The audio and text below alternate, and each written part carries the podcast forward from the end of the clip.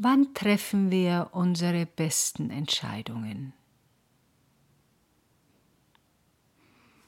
Das können wir uns alle, glaube ich, ganz gut selbst beantworten. Wir sind entspannt, wir können etwas klar betrachten, wir spüren unsere Intuition, wir haben ein gutes Gefühl dabei, wir machen einen Schritt, von dem wir am tiefsten unseres Herzens überzeugt sind, das ist der richtige. Und wenn wir diesen Punkt erreicht haben, was wir alle in unserem Leben irgendwann mal erreicht haben, und wenn es, es müssen ja nicht immer lebensentscheidende Entscheidungen sein, aber Entscheidungen, wo wir wissen, ja, das war jetzt richtig so. Ich habe mich auf diese Person eingelassen oder habe mich von dieser Person getrennt oder ich habe eine Situation verlassen oder ich habe eine Situation entstehen lassen. Und wir alle haben immer in unserem Leben in solchen Momenten das Gefühl, es ist alles richtig. Und wir haben im tiefsten unseres Herzens ein entspanntes Gefühl. Wenn wir in diesem Zustand sind, in diesem entspannten Gefühl, treffen wir weise, kluge, zumindest nicht komplett völlig bescheuerte Entscheidungen, sondern wir sind in einem guten Gefühl für diese Entscheidungen. Wann treffen wir unpraktische Entscheidungen? Wenn wir Angst haben. Wenn wir uns Sorgen machen, wenn die Welt schwarz und weiß wird, wenn wir in Panik geraten, wenn wir das Gefühl haben, es gibt nur eine einzige richtige Entscheidung und oh Gott, das könnte jetzt gerade die falsche gewesen sein. Also wenn da die Angst mitspielt, dann treffen wir in der Regel Entscheidungen, die wir vielleicht in einem entspannteren Zustand nicht so getroffen hätten. Also ich glaube, in meinem Leben hat sich jede Entscheidung, ob sie jetzt aus Angst basiert ist oder aus Weisheit oder Wachheit basiert ist, sich eigentlich immer als ganz praktisch herausgestellt. So oder so. Ich habe mein Leben vielleicht mit manchen etwas erschwert, garantiert sogar, mit manchen dann auch etwas erleichtert. Auch da habe ich das Gefühl, ja, garantiert so. Es hilft uns, wenn wir uns mal die Angst anschauen. Ja, die Angst ist was, das mögen sich nicht alle anschauen. Die Angst ist meine beste Freundin geworden. Das hat eine Weile gedauert. Sie ist deswegen meine beste Freundin geworden, weil sie enorm nützlich ist. Jetzt werden vielleicht manche sagen, die unter Panikattacken leiden oder sehr viel Angst in ihrem Leben haben. Also die Erfahrung haben sie nicht gemacht. Und ich erkläre das auch gerne, weswegen. Die Angst ist deswegen meine beste Freundin, weil sie mir genau zeigt, wo ich noch hinschauen muss. Und für mich ist die Angst ein kleines Kind, das wie, das haben wir alle schon mal gesehen, Kinder, die an dem Rockzipfel der Mama oder am Jackett vom Papa ziehen und sagen, bitte, bitte, hör mir zu, hör mir zu, ich habe was zu sagen. Und manchmal werden sie nicht gehört. Und wenn Kinder nicht gehört werden und sie keine anderweitigen, schlimmeren Erfahrungen mit sowas gemacht haben, dann werden sie lauter. Und so wird unsere Angst auch. Sie wird lauter. Ich hatte früher sehr viel Angst in meinem Leben. Angst kommt ja meistens daher, dass wir aus der Vergangenheit Erfahrungen gemacht haben, die uns erschreckt haben. Und meistens haben sie uns erschreckt, weil wir klein waren und Kinder waren und mit dieser neuen Situation noch nichts anzufangen wussten und es da auch keinen Schutz gab. Dann wird natürlich unser Ursprungsgehirn aktiviert und es geht in den Flight- oder Fight-Response oder Todstellen-Response. Also wir kämpfen oder wir laufen weg oder wir stellen uns tot. Und diese Angst, wenn die nicht relativ bald irgendwann einmal angeschaut wird, dann läuft die so schwammig mit.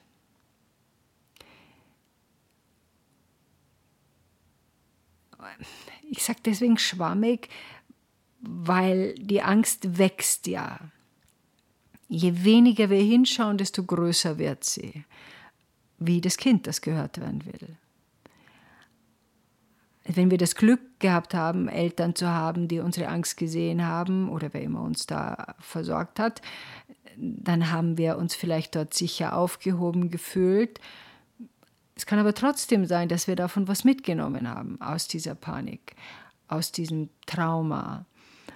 Und ähm, Traumatherapien sind ja unglaublich ähm, wichtig für diejenigen, die so etwas erlebt haben, glaube ich, weil wir durch ein Traumata den Kontakt zu unserem Körper verlieren, wir mit Adrenalin überflutet werden und wir dann eben keine klugen Entscheidungen mehr treffen können, weil der Körper in Panikmodus ist. Es ist aber immer noch mein Körper. Also ich habe meinen Körper in Panikmodus gesetzt. Wenn ich meinen Körper in Panikmodus setzen kann, kann ich ihn aber auch wieder aus Panikmodus rausholen. Wahrscheinlich war es nicht so umsonst, dass ich die letzten zwei Podcasts viel über Gehirn gesprochen habe und was unsere Gedanken da auslösen. Weil das hat natürlich auch was damit zu tun. Ich rede jetzt es gibt ja zwei Arten von Angst. Die eine Angst ist die enorm praktische Angst. Also ich gehe nachts durch einen Park und höre hinter mir betrunkene Männerstimmen, dann ist es ganz praktisch, wenn ich ein Alarmsignal in meinem Körper habe, wo ich mir denke, hm, das könnte vielleicht unpraktisch werden, es ist besser, ich entziehe mich dieser Situation und äh, bewege mich und entferne ich mich aus diesem aus diesem Weg, den da, der da hinter mir sich plötzlich ähm, auftut. Oder die Angst, die uns sagt, ähm, es brennt, nimm deine Liebsten und das, was dir wichtig ist, und geh raus. Die Angst, die im Notfall uns hilft, schnell anderen zu helfen, weil wir sehen, oh Gott, da passiert jetzt hier was. Also es gibt viele Momente, für diese Art von Angst, die wichtig ist, notwendig ist und die wir brauchen. Und es ist sehr, sehr praktisch, die auch weiterhin zu haben. Davon spreche ich jetzt nicht in diesem Podcast, sondern ich spreche von der Angst, die sich langsam eingeschlichen hat, die uns unser Leben erschwert, die eigentlich dazu da ist, damit wir Aspekte anschauen, die angeschaut werden wollen.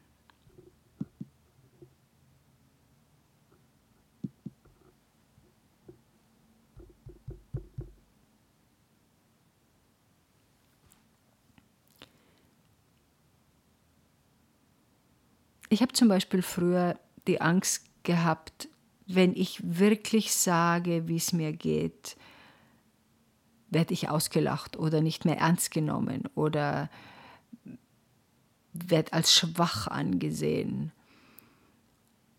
Mein Motto war durchhalten, durchhalten, durchhalten und nur nichts anmerken lassen. Ich bin mich mit, ich habe mich mit einer Freundin getroffen. Wir saßen im Garten und wir sprachen über meine Zeit, in der ich in Los Angeles lebte, weil da kannten wir uns her. Und sie sagte zu mir, du hast immer so einen Eindruck gemacht, als wenn du, wenn ich nichts aus der Ruhe bringen könnte, wenn du alles unter Kontrolle hast und wenn du völlig entspannt dein Leben gestaltest. Und dann musste ich laut auflachen und sagte, ja, das nennt man gutes Schauspiel. Äh, ja, ich tat so, weil eben mein Motto war, durchhalten, durchhalten, durchhalten und nur nichts anmerken lassen. Und deshalb machte ich auch diesen Eindruck, aber es war eben nicht ein wahrhaftiges Sein, sondern es war ein Verstecken quasi. Und meine Angst, mich wirklich zu zeigen, rührte daher, dass ich befürchtete, verletzt zu werden, weil das ein Kindheitserlebnis von mir war. Das heißt, diese Angst, die hochkommt, möchte gerne angeschaut werden. Wirklich angeschaut werden. Wie schaut man jetzt so eine Angst an oder wie schaue ich so eine Angst an? Es klingt auch ein bisschen eigenartig, aber wenn ich eine Angst habe oder ich merke, dieses Gefühl kommt hoch, dann freue ich mich erst einmal. Ich freue mich deswegen, weil ich weiß, ah, da ist eine Wunde, die geheilt werden will. Und ich weiß und habe das Werkzeug, sie zu heilen. Diese Ängste kommen jetzt sehr, sehr selten hoch. Einfach aus der Tatsache, weil ich mir immer wieder alle Ängste, die hochkamen, angeschaut habe. Ich habe unangenehme Gespräche geführt. Ich habe mich mitgeteilt und es war wirklich kein einfacher Weg für mich, wie es für viele ist, die sich nicht wirklich zeigen wollen und es nicht gelernt haben. Ein unangenehmes Gespräch zu haben, war für mich eine Katastrophe früher. Es ging so weit, dass ich ich habe einfach, ich bin einfach nicht ans Telefon gegangen, wenn ich merkte, da gab es irgendein Problem und das braucht einen Austausch und ich muss dazu was sagen und ich muss dazu meine Meinung sagen und ich traute mich nicht oder fühlte, dass ich ähm, irgendetwas in Aufruhr versetze. Ich wollte Friede, Freude, Eierkuchen um jeden Preis. Ich hatte damals noch nicht verstanden, dass der Frieden nicht kommt, wenn ich alles unterdrücke. Da kommt er nämlich überhaupt nicht, sondern der Frieden kommt, wenn ich alles aufräume. Wenn ich alles aufräume. Erst dann kommt der Moment, in dem du ja, entspannt in deinem Leben sitzt, in Frieden in deinem Leben sitzt und dann selber merkst, okay, hier, und wir sind ja alle im Leben, logischerweise passieren immer noch Sachen, aber sie haben nicht mehr diesen Griff, diesen, diesen eisernen Griff, der dir die Kehle zuschnürt, wo du das Gefühl hast, oh Gott, könnte ich mich bitte in Luft auflösen oder kann ich irgendwohin verschwinden oder kann ich vielleicht das Land verlassen? Alles nur, um nicht ein unangenehmes Gespräch zu führen. Ich habe mich äh, beschimpfen lassen und ich habe mich äh, ähm, in, ja, bin einfach sehr schlecht behandelt worden und habe das immer, immer wieder erlaubt und immer und immer wieder erlaubt, weil ich Angst hatte, die Konsequenzen zu ziehen aus dem, was ich eigentlich erspüre und sagen müsste. Und wie ich dann anfing, diese Angst wirklich ernst zu nehmen und sie zu begreifen, als was es ist, ein Geländer, auf dem ich mich nach oben hangeln kann. Wirklich zu begreifen, was es ist. Es ist ein Geländer, mit dem ich nach oben gehen kann. Irgendjemand hat es mal gesagt, das ist nicht von mir. Ich weiß auch leider nicht mehr, wer das gesagt hat, aber ich fand das ein, eine so schöne, ein so schönes Bild, dass meine Angst mein Geländer ist, auf dem ich die Treppen hochsteige wie für mich mein Bild, meine Angst, meine beste Freundin ist.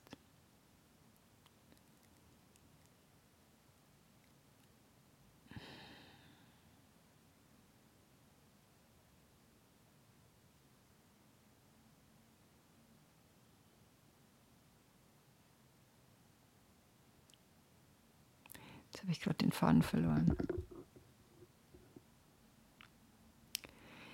Jedes schwierige Gespräch, das ich dann irgendwann einmal hinter mich gebracht habe, hat mir gezeigt, dass das Leben danach einfacher wurde. Und bei mir lief es so ab, dass ich wusste, also da brennt was, irgendwas muss da mal gesagt werden. Und ich habe mich auch oft erst dann dazu entschließen können, also früher ganz am Anfang, wenn ich mit dem Rücken zur Wand stand, wenn ich wirklich dachte, wenn ich jetzt nicht sage, gehe ich ein. Erst dann mit so einem gewissen mit so auch so einer gewissen Lautstärke, mit so einem Weinen. Da war immer sehr viel Drama damit verbunden, weil ich mich so verzweifelt war. Ich weiß, einmal hatte ich das Gespräch mit meinem einem damaligen äh, Liebsten von mir im Restaurant, weil ich nur dort überhaupt sicher sein konnte, dass er mir zuhört, weil er nicht weg konnte. Und ich konnte nicht mehr aufhören zu weinen und mich mitzuteilen. Und sehr viel später, nachdem ich Stück für Stück lernte, was es bedeutet, diese Ängste auszusprechen, merkte ich diese Erleichterung, die danach kam. Ich war auch enorm erschöpft jedes Mal, aber auch enorm erleichtert.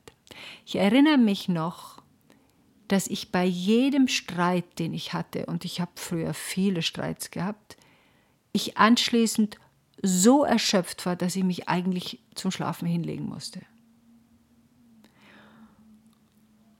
Und es kam zum Teil auch daher,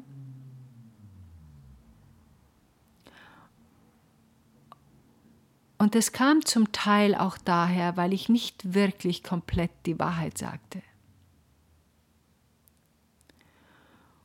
das war so ein bisschen so ein Feintuning. Also am Anfang habe ich mir immer ausgemalt das Gespräch, was in der Regel jetzt mal irgendwie furchtbar war und anstrengend. Und ich habe mir ausgemalt, was jemand sagt und was jemand tut und wie der andere reagiert. Und es war natürlich nie so, wie es auch in Wirklichkeit war. Aber ich, damit habe ich mich Tage, Wochen, manchmal Monate vorher damit beschäftigt, weil ich das nicht aus meinem Hirn bekommen habe. Ich habe ja auch nichts getan. Diese Dinge gehen nur aus dem Hirn raus, wenn wir in eine Aktion gehen.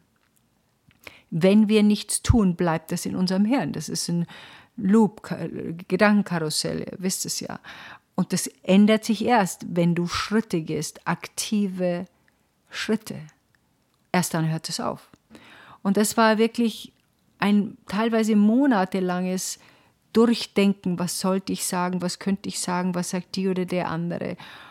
Und das hat mich enorm angestrengt. Und wie ich merkte, dass ich das ändern kann, dass ich das verkürzen kann, dass ich nicht wochenlang darüber nachdenken muss, sondern wenn ich merke, mh, hm, da passiert was, ich gleich oder zumindest demnächst was sagen kann, merkte ich schon, dass ich nicht mehr so viel Anstrengung vorher hatte.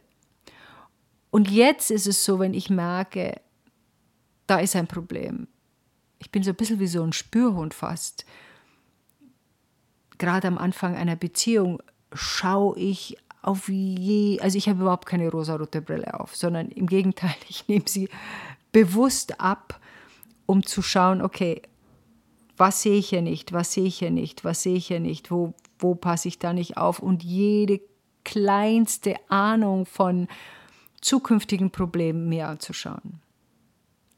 Ich übertreibe da auch gerne ein bisschen, äh, aber es hatte eine Weile gedauert, bis ich das in so eine gesunde Balance gebracht habe. Also von dem einen Punkt monatelang nicht drüber zu reden, manchmal jahrelang nicht drüber zu reden, zu dem Punkt, ich sage sofort gleich und das mit einem, da, einem Orchester quasi im Hintergrund wo ich dann alles irgendwie ins Gleis,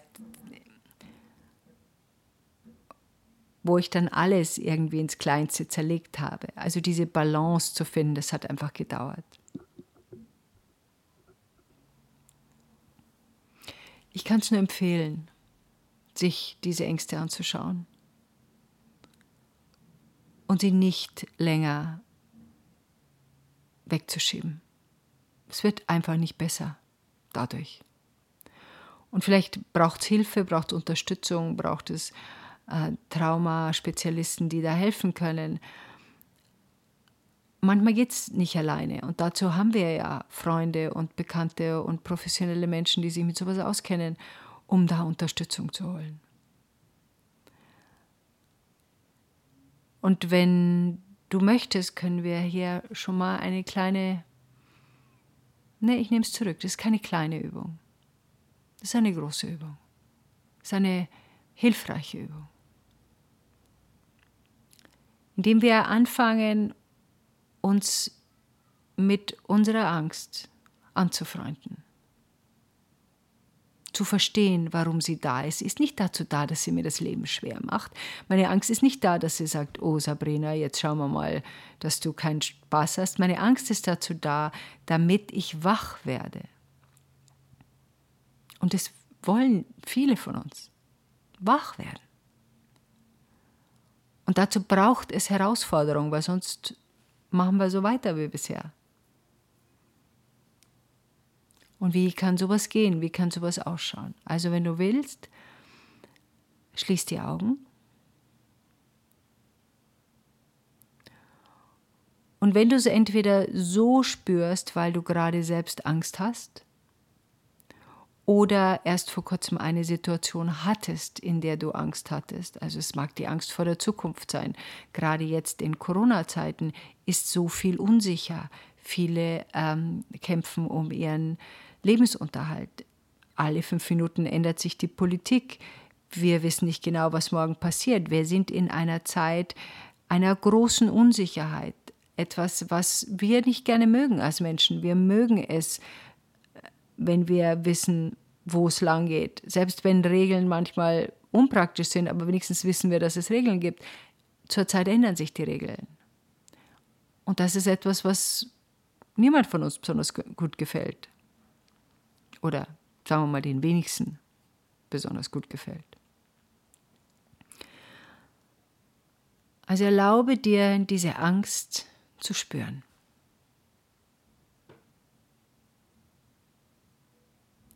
nicht weglaufen davon.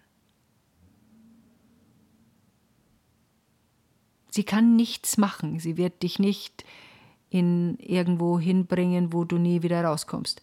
Sie ist einfach nur da. Sie möchte einfach nur gesehen werden, gespürt werden, gehört werden. Das ist alles, was sie will. Und das will sie schon lange. Und je wacher wir sie uns anschauen können, desto klarer können wir unsere Schritte gehen. Wo sitzt die Angst? Der, wo im Körper hat sie sich niedergelassen? Zeigt sie sich? Schnürzt dir die Kehle zu? Hast du Kopfschmerzen? Magenschmerzen? Klopft das Herz? Gibt es Krämpfe? Wie zeigt sie sich?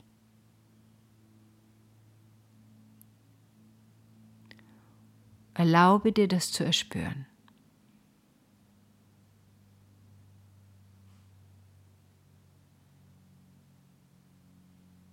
Und atme dabei.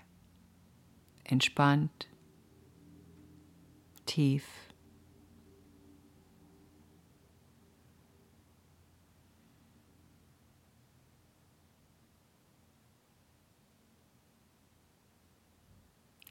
Leg deine Hand auf diesen Körperteil, egal welche oder alle beide.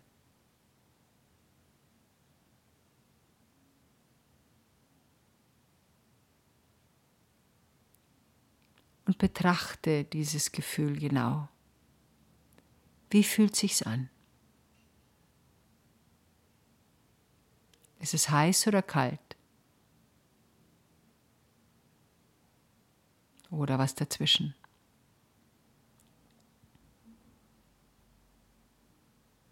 Pulsiert es oder ist es starr?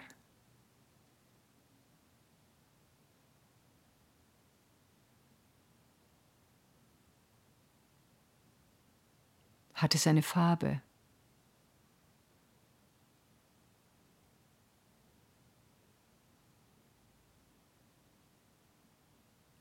Wie schauen die Ränder aus?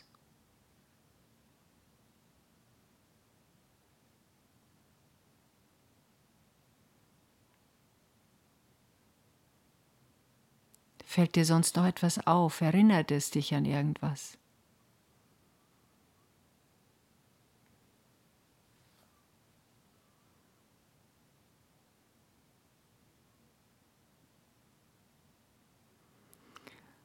Versuche deine Gedanken dorthin zu fokussieren, dass du nur beobachtest, was, eine, was die körperliche Reaktion ist.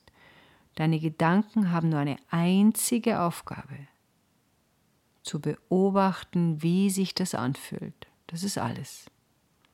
Und zwischendrin atme.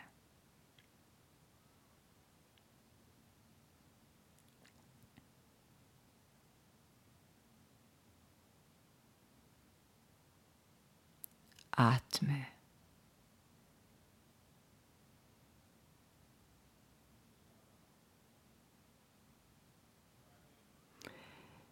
Ich bitte dich auf die Pause-Taste zu drücken, bis du das Gefühl hast, dass du damit gut sein kannst und entspannt das beobachten kannst und lass dir Zeit damit. Beobachte, erspüre, fokussiere deine Gedanken nur auf das Beobachten. Und lass dir Zeit, fünf Minuten, zehn Minuten, 15 Minuten, keine Eile. Und erst dann drück wieder auf Play. Pause.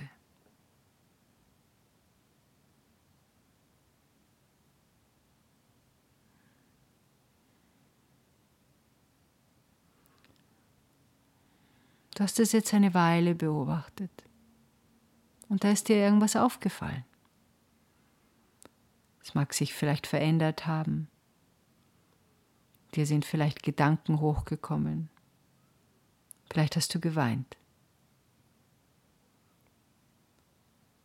Vielleicht hast du kurz das Gefühl gehabt, du gehst in eine Panik und konntest es wieder beruhigen, indem du einfach da geblieben bist mit dieser Angst, mit diesem Schmerz dahinter.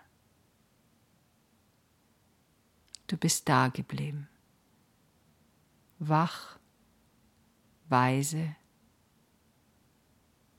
mit dir selbst da geblieben.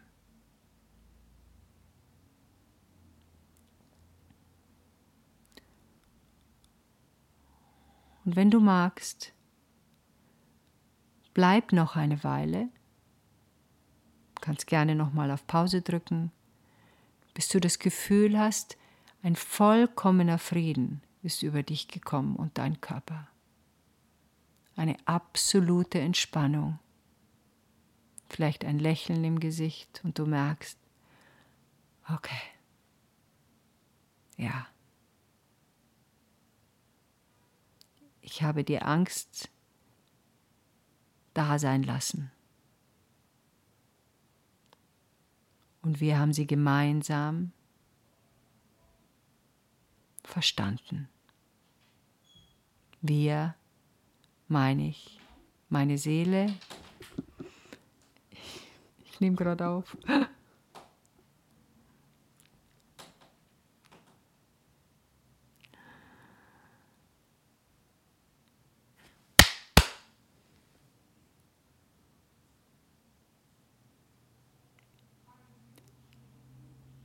Du hast die Angst zugelassen.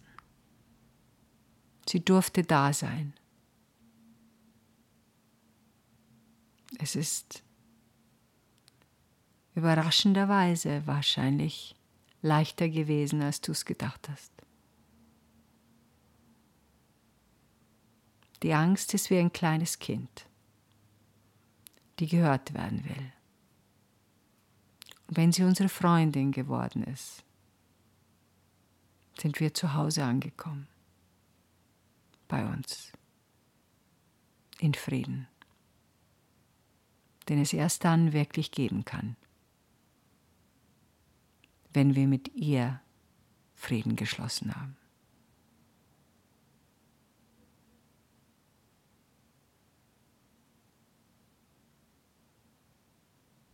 von Herzen alles Liebe. Deine Sache noch, wenn du einen Schritt weitergehen möchtest. Vielleicht hat sich das ja sowieso schon gezeigt durch diese Übung. Frag die Angst, rede mit ihr. Frag sie, warum sie da ist. Welche Unterstützung sie ist auf deinem Seelenweg. Und gerade jetzt, in der jetzigen Zeit. Immer mal aufpassen, dass wir nicht zu sehr in die Zukunft gehen, sondern jeden Tag Schritt für Schritt annehmen, wie er ist, mit dem Wissen, dass wir als Seele, jede von uns und jeder von uns unterschiedlich, andere Herausforderungen haben damit. Jeder Seelenweg ist einzigartig. Und diese, Einzigartig und diese Einzigartigkeit zeigt sich eben auch in unseren Herausforderungen.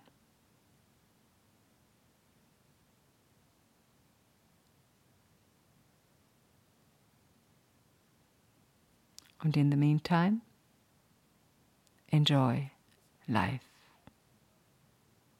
Danke.